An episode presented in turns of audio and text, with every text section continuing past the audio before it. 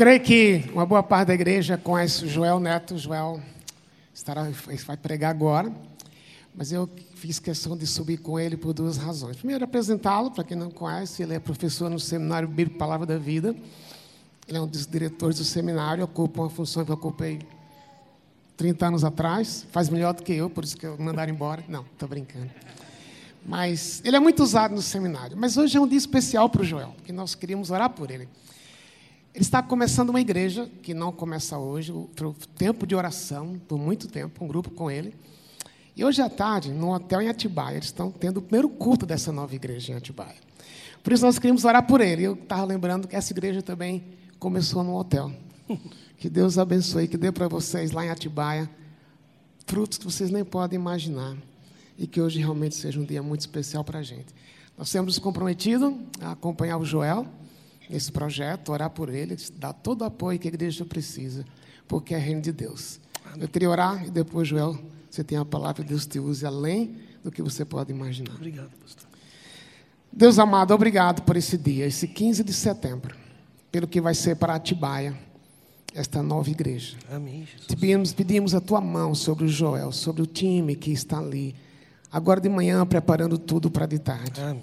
Nós te pedimos que aquela igreja seja luz, brilhe por Jesus na cidade. Teu nome seja glorificado. E que o Senhor abençoe o Joel, a Mônica, a na tua dependência conduzir aquele rebanho que você vai trazer para lá. Usa nesse instante entre nós para a tua glória. Em nome de Jesus oramos. Amém. Que Deus te abençoe. Obrigado. Bom dia. Eu sou grato a Deus por Ele ter colocado na minha vida embora ainda muito jovem, tenho apenas 37 anos, homens mais velhos do que eu, para que eu não cometa o erro do filho de Davi, que ouvir os mais novos.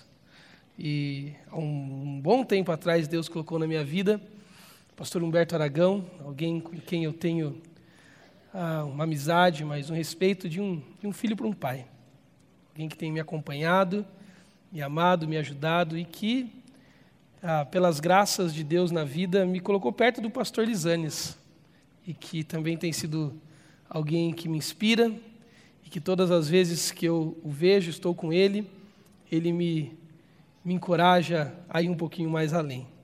Sou grato a Deus e por tantos outros homens que Deus, mais velhos que Deus tem colocado na minha vida, mais experimentados, porque experiência não é ter tempo, mas é ser experimentado por Deus no tempo. E eu amo estar perto de pessoas assim. Se você tem uma Bíblia, abra ela comigo no Evangelho de Mateus, capítulo de número 19. A igreja está numa série chamada Face a Face, nos colocando diante da face de Deus para reconsiderar ou considerar até mesmo as nossas questões da existência. E hoje eu quero dialogar com você essa temática por meio de um encontro famoso nas Escrituras, onde Jesus fica face a face com alguém que ficou ah, famosamente conhecido como jovem rico nas Escrituras. A Mateus capítulo de número 19. Eu quero ler com você, se você puder me acompanhar, a partir do verso de número 16. Eis que alguém se aproximou de Jesus e lhe perguntou, esse, o jovem rico, Mestre, que farei de bom para ter a vida eterna? Jesus respondeu: Por que você me pergunta sobre o que é bom? Há somente um que é bom. Se você quer entrar na vida, obedeça aos mandamentos desse único que é bom. Quais mandamentos? O, jovem perguntou. E aí Jesus respondeu: ah, Não mate, não adultere, não furte, não, dará, não dê falso testemunho, honra o teu pai, honra a tua mãe, ama ao teu próximo como a ti mesmo. Ah, uma compilação dos mandamentos de Deus a Israel alguns deles. O jovem então disse: Eu já obedeço isso, Jesus. O que me falta ainda obedecer? Jesus respondeu: Se você quer ser perfeito, vai e venda os seus bens e dê o dinheiro aos pobres, e você então vai conseguir um tesouro no céu, jovem. E depois disso, depois de largar tudo, venha me seguir. Ouvindo isso, o jovem afastou-se triste porque tinha muitas coisas, não eram poucas. Então Jesus disse aos discípulos, que estavam na conversa ouvindo tudo isso: E entraram na conversa ele disse: Dificilmente um rico como este jovem entrará no reino dos céus. E digo ainda mais: é mais fácil passar o camelo pelo fundo de uma agulha do que um rico entrar no reino de Deus. Ao ouvirem isso, os discípulos de Jesus ficaram perturbados e perguntaram: Então quem vai poder ser salvo diante disso, Jesus? Jesus olhou para eles, os discípulos, e respondeu: Para o homem, esse rico, vocês, nós aqui de manhã no Morumbi, é impossível conseguir ser salvo. Mas para Deus, todas as coisas são possíveis. Pedro, diante disso, disse: Nós deixamos tudo, Jesus, para seguir-te. O que será de nós? Pedro está dizendo: Nós estamos nesse time dos salvos? Jesus lhes disse: Digo a vocês a verdade. Por ocasião da regeneração de todas as coisas, quando o Filho do Homem, o próprio Cristo que estava falando com eles, se assentar em seu trono glorioso, vocês que me seguiram também se assentarão em doze tronos para julgar as doze tribos de Israel. E todos os que tiverem deixado casas, irmãos, irmãs, pai, mãe, filhos ou campos, por minha causa, receberão cem vezes mais e herdarão a vida eterna. Contudo, muitos primeiros serão os últimos e muitos últimos serão os primeiros. Ah, Há um autor russo chamado Levi Tolstói, escreveu aquele famoso texto Guerra e Paz.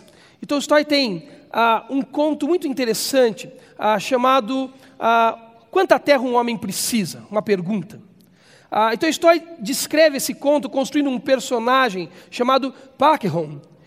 E, e a esse personagem, ele, ele coloca a cena onde esse personagem, certa vez, pensa alto a seguinte coisa.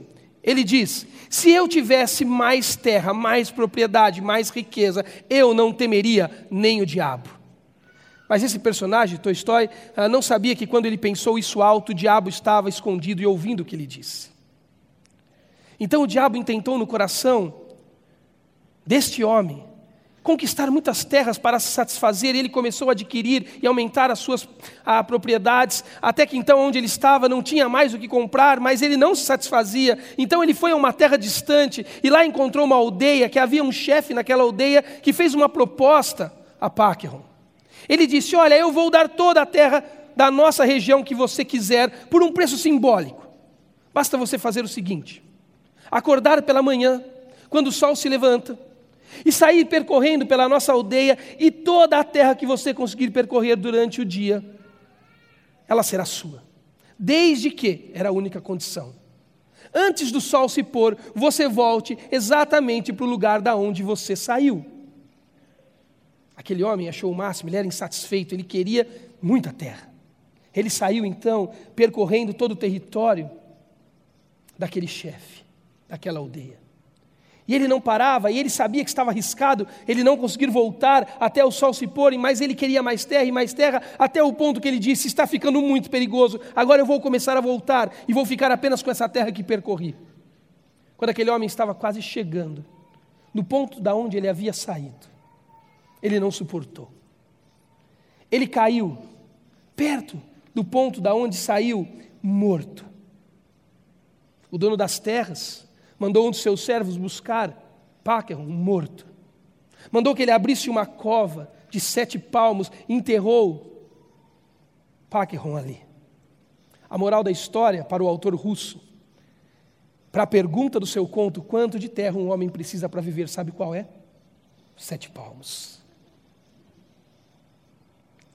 Esse diálogo de Tolstói é o mesmo diálogo do jovem rico. Na verdade, esse é o diálogo de toda a Escritura. Na verdade, esse é o assunto central das Escrituras. A tensão entre a satisfação humana doada por Deus na criação e a insatisfação que o homem adquiriu no ambiente da queda, do pecado. Essa é a tensão, esse é o grande assunto das Escrituras. As Escrituras nos lembram que Deus nos fez para sermos totalmente satisfeitos nele, naquele primeiro jardim no Éden, o lugar da satisfação. Deus, sendo o Criador de todas as coisas, nos fez para, numa, numa relação sem barreiras com Ele, nos satisfazermos plenamente nele e então desfrutar das coisas criadas. Mas o homem, no ambiente da queda, a partir do Gênesis 3, como está na nossa Bíblia, ele decidiu trocar a fonte.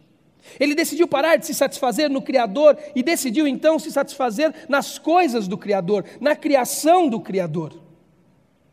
O homem trocou a sua fonte de satisfação do Criador para as coisas do Criador. E ele então ganhou uma profunda, adquiriu uma profunda insatisfação em detrimento à satisfação para a qual ele foi criado para viver. A Bíblia fala disso o tempo todo. O salmista diz que eu e você ansiamos por Deus como a corça anseia pelas águas. O sábio Salomão no Eclesiastes capítulo 3, versículo 11, diz que eu e você temos uma configuração vertical. Fomos programados para adorar a Deus, que em nós habita o anseio pelo eterno. Fomos feitos para satisfação. Essa é a tensão, esse é o assunto das Escrituras, e é disso que o jovem rico está tendo que lidar. O texto começa nos dando um perfil deste jovem. Não só nesta narrativa, mas juntando as outras narrativas de mais dois evangelhos, nós podemos construir um perfil desse jovem. Esse jovem, primeiro, é rico, ele tem posses. Esse jovem tem posição social, a Bíblia não é clara sobre qual tipo de posição ele tem, se ele é um chefe de uma sinagoga ou algo do tipo, nós não sabemos, mas ele é alguém que tem status social. Esse jovem é religioso, ele conhece a lei de Moisés, ele cumpre a lei de Moisés. Ele dá conta de dizer que esses mandamentos de honrar pai e mãe, de não matar, de não adulterar, ele consegue cumprir na força do seu braço. Ele não é um jovem de se jogar fora, é um bom partido, esse jovem rico.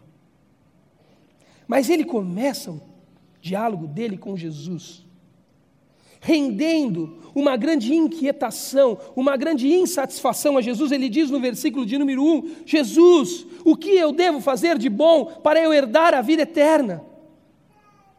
Ele tem uma profunda insatisfação, apesar de ser quem é, de ter tudo que tem, de possuir tudo que possui, de fazer tudo que faz, ele não consegue encontrar no mercado para vender com seus recursos, comprar o que lhe falta paz, segurança, descanso, conforto e tudo que ele tem, tudo que ele faz, tudo que ele é, não são suficientes para fazer este homem entender que ele já chegou aonde precisava. Ele vai até o Mestre Jesus e diz a Jesus: O que eu tenho que fazer de bom para conseguir ter descanso?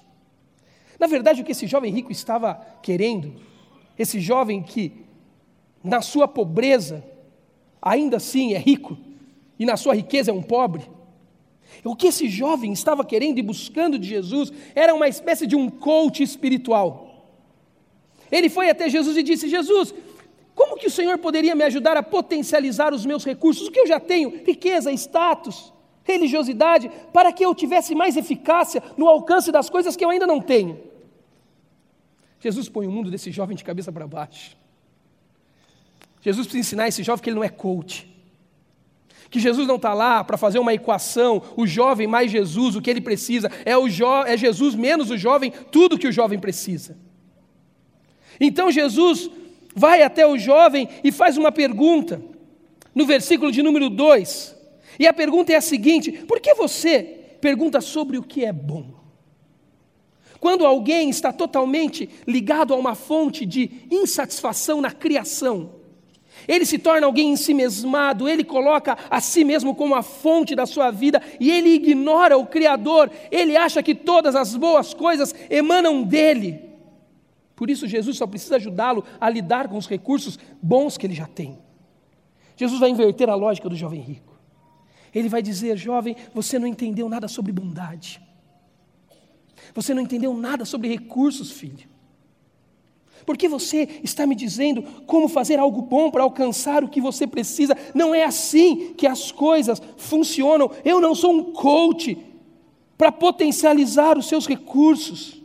O que esse jovem queria eram bons comportamentos vindo, vindos dele para produzir uma boa realidade para ele viver. Jesus tem que ensinar esse jovem que ele, Jesus, é toda a realidade, como diz Colossenses, e a todas as coisas ele preenche. O que esse jovem não tinha entendido é que ele estava diante da bondade que emana todos os bons comportamentos da história. O que esse jovem não tinha entendido, que ele precisa entender agora, que não há nada que eu e você possamos fazer de bom, porque não há nada de bom em nós. Jesus inverte a lógica do jovem rico. É engraçado, não sei se você nota quando lê, mas quando Jesus diz a esse jovem o que ele precisa fazer para herdar a vida eterna que ele tanto quer, Jesus descreve a ele os mandamentos de Moisés, mas apenas os mandamentos na relação horizontal. Se você já estudou os Dez Mandamentos, o Decágulo, o Êxodo 20, você sabe que as duas tábuas da lei dão conta de uma, os mandamentos verticais, uma relação com o Criador, e a outra, os mandamentos horizontais, uma relação com a criação. Jesus só descreve os mandamentos horizontais, menos a ganância. E Jesus está descrevendo os relacionamentos horizontais não porque ele ignora os verticais, mas porque não há mandamentos horizontais, mandamentos de uns com os outros que não emanem do relacionamento perfeito, que é o mandamento de amar a Deus sobre todas as coisas. Esse jovem colocou a sua fonte de satisfação nas coisas criadas de tal forma que ele ignora o Criador a, a, ponto de chegar à conclusão de que ele pode produzir coisas boas à parte de Deus. Isso é anti-evangélico. Ah, Joel, mas os meus filhos são tão lindos. Tomam leitinho e dormem cedo. Eu pago as minhas contas, Joel, não devo a ninguém. Eu sou bom, eu venho todos os domingos pela manhã na IB Morumbi, dou o meu dízimo. Jesus diz que não há um justo sequer. Não há ninguém que possa produzir bons comportamentos na história, a parte daquele que é toda a boa dádiva e todo o dom perfeito, o próprio Cristo. Esse jovem está começando a entender que há uma mudança de fonte que ele precisa fazer se ele quiser encontrar satisfação. Ele precisa desconfiar dos seus recursos, do seu status, do seu comportamento religioso, e ele precisa começar a entender que tudo o que ele precisa produzir para que a vida eterna esteja ali não vem dele, mas vem do Deus bom que encarnou como pessoa diante dele e está naquela conversa. Jesus é tudo o que aquele jovem precisa e nada mais está faltando. A terceira coisa que você vai olhar para o texto e vai perceber é que uma vez que esse jovem ouve de Jesus que os recursos dele não são suficientes, que Jesus é toda a suficiência que ele precisa para herdar a vida eterna.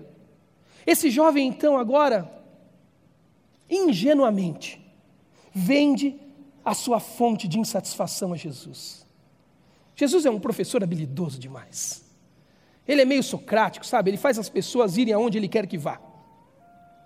A esse jovem, sem se perceber, ele agora está pronto para dizer para Jesus: É, eu tenho uma fonte de insatisfação. Olha o que o versículo de número 20 diz: Disse-lhe o jovem: A tudo isso que o Senhor falou, eu tenho guardados, os relacionamentos horizontais, eu guardo, Jesus. O que ainda me falta? Uau! Esse jovem acaba de dizer a Jesus: Tá bom, Jesus, é assim que se adquire a vida eterna? Tudo bem, então eu acho que eu estou bem, eu faço, eu gabarito isso. Mas engraçado, o senhor falou, eu entendi, mas a falta ainda está aqui. Ele começou a perceber que a fonte dele é esgotável, é, fra é falha, fraca, inútil. Sabe por quê? Porque esse jovem estava diante da fonte de satisfação eterna e ele ainda era o seu próprio fim. Esse jovem não consegue ver o fim, porque ele é a finalidade para si mesmo. Esse jovem não consegue olhar diante dele Jesus e entender que Jesus é tudo aquilo que lhe faltava e não lhe falta mais. Então, mesmo quando ele se percebe cumpridor dos mandamentos, ele olha para Jesus e diz: Ainda sinto falta. Platão, um filósofo grego clássico, chamava isso do desejo do Eros. Platão, nos seus escritos do banquete, chamou o desejo do Eros como o desejo pela ausência, o desejo pelo que eu não tenho, o desejo pelo que ainda não possuo. Coisas que nós vivemos diariamente. Se você tem filhos pequenos como eu, eu tenho três, dez, oito e seis anos, você vive diariamente com serizinhos que amam o Eros, cheios de desejos eróticos platônicos. A minha filha, quando fez sete anos, a mais velha, Ana Luísa, ela me pediu um patinete da Hello Kitty. Mas eu sou professor da palavra da vida, eu não tenho a menor condição de comprar um patinete da Hello Kitty. Mas ela não queria qualquer patinete, ela queria um patinete da Hello Kitty, que era bem pior do que o que eu queria comprar. Só que colocaram um adesivo da Hello Kitty, ficou caro. Mas eu sou um bom pai. Eu trabalhei, me esforcei. Comprei um patinete da Hello Kitty. Sabe o que a Aninha fez? A Aninha deu três patinetadas. E sabe onde o patinete da Hello Kitty está? Ele jaz num baú dos desejos outrora atendidos. Nós achamos isso engraçado, mas isso é exatamente o que Eva fez no jardim. Quando Eva olhou para aquele fruto e sentiu o desejo pela ausência, Satanás olhou para ela e disse: Isso, Eva, é assim. Venha, pegue. Deus não é bom, Deus não é suficiente, Deus não te ama como diz amar. Deus é um sarcástico cósmico, Eva, que fica em alguma nuvem no céu olhando para baixo e dizendo: Olha, mas não pega. Pega, mas não prova. Prova, mas não engole. E se você engolir, não goste. Deus é mau. Tome a autonomia da sua vida, tome a sua vida nas suas mãos, Eva. Pegue o fruto. E o texto em Gênesis 3, 6 diz que Eva foi até a árvore, tomou o fruto, comeu e deu ao seu marido. Quando Eva fez isso, no reino do Éden, ela inaugurou o reino do Eros. O desejo pela ausência. Eva criou um conceito que até hoje nós ensinamos estudando, estudamos, chamado utopia. Alguém já disse que utopia é aquilo que cada vez que você dá um passo em direção à coisa, a coisa dá um passo para longe de você. Eva deu um passo até o fruto. Achou que o fruto mataria os desejos da ausência que ela tem. Quando Eva pegou o fruto, comeu, sabe o que o fruto fez?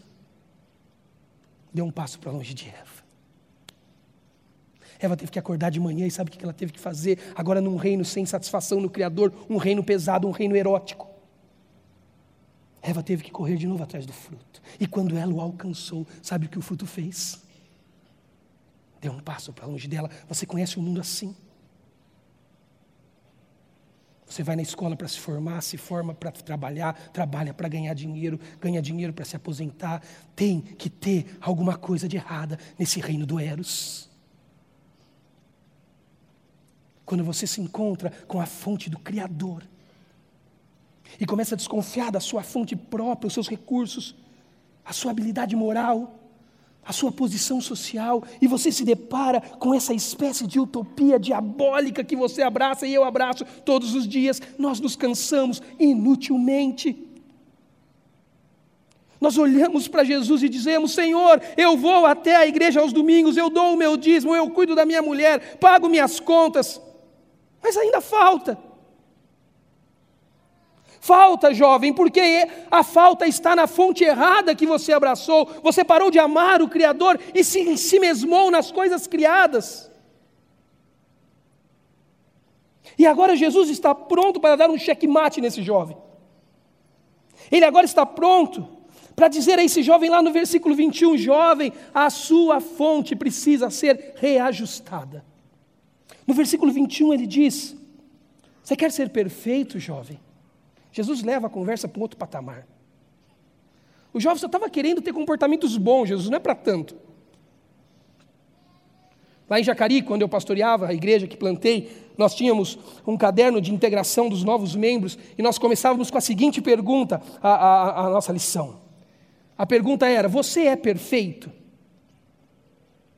Pessoas que já eram salvas estavam chegando para se tornarem membros da nossa igreja, e aí começava aquele burburinho: Não, pastor, eu não sou mais perfeito. Eu não. O senhor não sabe o que eu faço com a minha esposa, como que eu trato o meu. Não, não sou perfeito, pastor, sou imperfeito.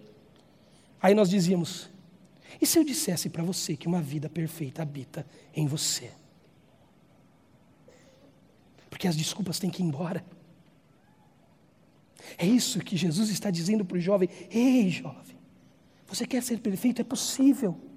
Você começou a nossa conversa dizendo: o que eu posso fazer de bom para dar a vida eterna? Só o que é bom pode trazer a vida eterna, só o perfeito pode trazer isso. E Ele trouxe encarnado em mim, homem.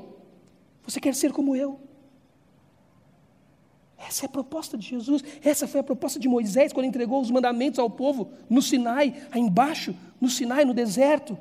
Ele veio com os mandamentos e disse ao povo: Vocês querem ser como Deus? Está aqui, escrita em tábuas, a tradução ética do caráter bom de Deus, Sejam como ele. Israel leu a lei, começou a cumpri-la e olhou e disse: Ah, não dou conta, não dou conta. O que faremos, Moisés? Espere o perfeito. E ele cumprirá a lei. E vocês serão devolvidos na competência de cumpri-la, não pelos seus esforços, mas pela graça de Cristo. Por isso que o salmista pode dizer no capítulo 1 do Salmo que ele tem prazer na lei. Como ter prazer em algo chato? Eu não gosto de andar a 110 por hora com o meu carro. Porque o gostoso é andar a 150, mesmo que a lei diga ao contrário. Sabe por que o salmista pode dizer que ele tem prazer na lei do Senhor? Porque Jesus já deu conta de andar a 110 por hora. Porque Jesus já cumpriu toda a lei. É isso que o jovem rico está aprendendo. Reajuste, jovem rico, as suas expectativas, quebre os seus ídolos, destrua os seus altares e tome uma atitude, homem. Venda o que você tem e dê aos pobres. Aí você diz: Ah, mas Jesus está falando para eu ser comunista, para eu não ter mais nada, é isso? Não. Jesus tem problema com o meu carro importado, que está no estacionamento da IB Morumbi agora? Não.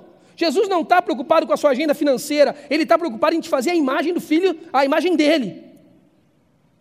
Mas se o seu carro importado que está no estacionamento da igreja é um altar de adoração entre você e o Salvador, se desfaça dele. Jesus não tem problema com a sua cobertura, com o seu triplex. Mas se isso é o altar onde você sacrifica a Deus, se desfaça dele esta manhã. Há uma atitude que ele cobra deste homem, porque quem troca a fonte, quem sai da fonte de insatisfação na criação e volta à fonte de satisfação no Criador, não coloca nada, recurso algum, status algum, comportamento algum entre você e a rendição que você precisa ter ao Salvador do mundo. Essa é a história. Os discípulos ouvem isso. E eles têm uma pergunta interessante a Jesus. Eles falam: Senhor, como nós vamos conseguir ser salvos então? Porque você tem que entender a mente de um judeu. Para um judeu, um homem rico estava mais perto de Deus, ele era o suprassumo da sociedade. Isso está no puritanismo clássico, estava na Inglaterra, na Nova Inglaterra, nos Estados Unidos. Se você tem curiosidade de leitura, um dia leia um texto do sociólogo Max Weber, que escreveu A Ética Protestante, o Espírito do Capitalismo, para dizer como o capitalismo na América do Norte se consolidou, porque na relação do cristianismo posse e bênção estavam extremamente ligadas. Um judeu com a mente de Pedro olha para isso e fala: Jesus, se esse homem que é alguém não pode herdar a vida eterna, e eu, que não sou ninguém, um pescador? Jesus fala: Pedro, você não entendeu, filho. Homem algum pode. Seja o pobre pescador, seja o milionário, como o jovem rico. É impossível vocês alcançarem a vida eterna, mas para Deus tudo é possível. Porque Deus é aquele que quebra os nossos altares de adoração e põe os ídolos nos seus devidos lugares. E nos reconecta com o Pai em adoração, em relacionamento. Tome uma atitude essa manhã. O seu status, o seu dinheiro, o seu comportamento bom vão fazer você chegar ao final do processo e dizer: Oh, que canseira! E ainda falta. Sabe como o texto termina? O texto termina assim, olha. Olha o versículo de número 29. Depois que os discípulos perguntam: que faremos?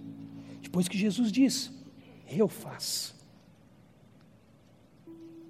Você tem que olhar a atitude do jovem. Lembra do jovem? O que ele faz quando Jesus manda ele vender? O texto diz que ele dá passos. Eu gosto dessa expressão, porque não é uma expressão qualquer. Me lembra aqueles movimentos das obras de arte da Renascença, que ganham movimentos na explosão da Renascença, na explosão cultural, dando ação à cena. O jovem tem uma ação. Ele está interessado em o que, que Jesus tem para dizer, ele está importando, ele está anotando a lição. Mas quando chega no tópico da venda, ele fala: Ah, legal, Jesus, ah, ser bom, ah, o Senhor, vida eterna, vende tudo, vende, vende tudo. Ele começa a dar passos para trás. O Senhor está mandando eu pegar o meu dinheiro e dar aos pobres? Abandonar o meu status e seguir um carpinteiro de Nazaré? A dizer que tudo que eu faço não é esforço e potencial meu, mas é de alguém que já fez algo por mim? E Jesus dá uma resposta teológica profundíssima a esse jovem. Sabe qual é a resposta? É, é isso que eu disse. Eu sou tudo e você não é nada, jovem. Pedro, eu sou tudo e você não é nada. Não é essa a equação da vida eterna. O texto termina dizendo no versículo 29: E todos que tiveram, tiverem deixado casas, irmãos, irmãs, pai, mãe, filhos, campos, por minha causa, receberão cem vezes mais e farão o quê? Herdarão a vida eterna. Como o diálogo começa? O diálogo começa com o jovem perguntando: Jesus, com tudo que eu tenho, com tudo que eu sou, com tudo que eu faço, o Senhor pode me ajudar a potencializar os meus recursos para ganhar a vida eterna? Jesus termina o diálogo dizendo: Jovem, vida eterna não é artigo que se adquire, vida eterna é artigo que se recebe de herança. Eu quero terminar dizendo a você sobre essa fonte. Eu fiz isso de manhã, às nove. Eu gosto de imaginar essa cena da seguinte maneira: lembra que eu falei no início de Eva? Que foi até a árvore, tomou, comeu, e então trocou a sua fonte de satisfação e a nossa fonte de satisfação do Criador para as coisas criadas, do jardim, do, do Deus do jardim para o fruto do jardim. Quando você pega aquela expressão tomai, tomou e comeu, você encontra um correlato dela no Novo Testamento em Marcos capítulo 14. Jesus está no cenáculo com os discípulos à porta da sua crucificação. Ele vai ser preso, maltratado, moído por nós. E ele está na ceia com os discípulos, e ele pega o pão, que representa o seu corpo, e ele parte o pão, e ele diz aos discípulos: Tomai e comei. Eu gosto de imaginar a cena assim. Aí você leva isso para sua casa. Eu gosto de imaginar Deus lá no céu, sentado, porque ele está curtindo a cena. E Satanás do lado dele, amarrado, como Lutero diz, como um cão bravo na coleira. Aquele, o Satanás que disse para Eva: tome e coma, Eva, e se satisfaça. E agora Satanás está ouvindo Deus dizer para ele: Ô oh, Satanás, se liga só no que meu filho vai fazer. Satanás, lembra que você falou para Eva? Agora olha só, eu coloquei meu filho na semente de Eva. Ele saiu de fora do tempo, entrou na cronologia dos fatos, ele foi a plenitude de todas as coisas, ele preencheu toda a realidade. Agora sabe o que ele vai fazer? Ele vai lembrar a humanidade que comer da criação não satisfaz, mas que comer do meu filho alimenta para a eternidade. Ouça, ouça o Filho de Deus essa manhã dizendo: Tomai e comei, e nunca mais tenha fome pastor Clauber disse hoje, para terminar o culto, que ele gostaria de imaginar o jovem rico dizendo assim: Jesus, como eu queria, mas eu não consigo. E aí, sabe o que Jesus diria? Certamente, porque ele outras vezes falou nas Escrituras isso. Que bom, jovem, chegamos ao lugar que eu queria, porque nunca foi para que você conseguisse enquanto você tentou, sabe o que você fez? Você se alimentou de frutos. A história era comigo. E eu já consegui na eternidade. E hoje eu sirvo uma mesa de plena satisfação. Tomai, comei o corpo de Deus, revelado no Filho, ferido por nós, nos alimenta por toda a eternidade, herdada a nós. Deus abençoe a sua vida.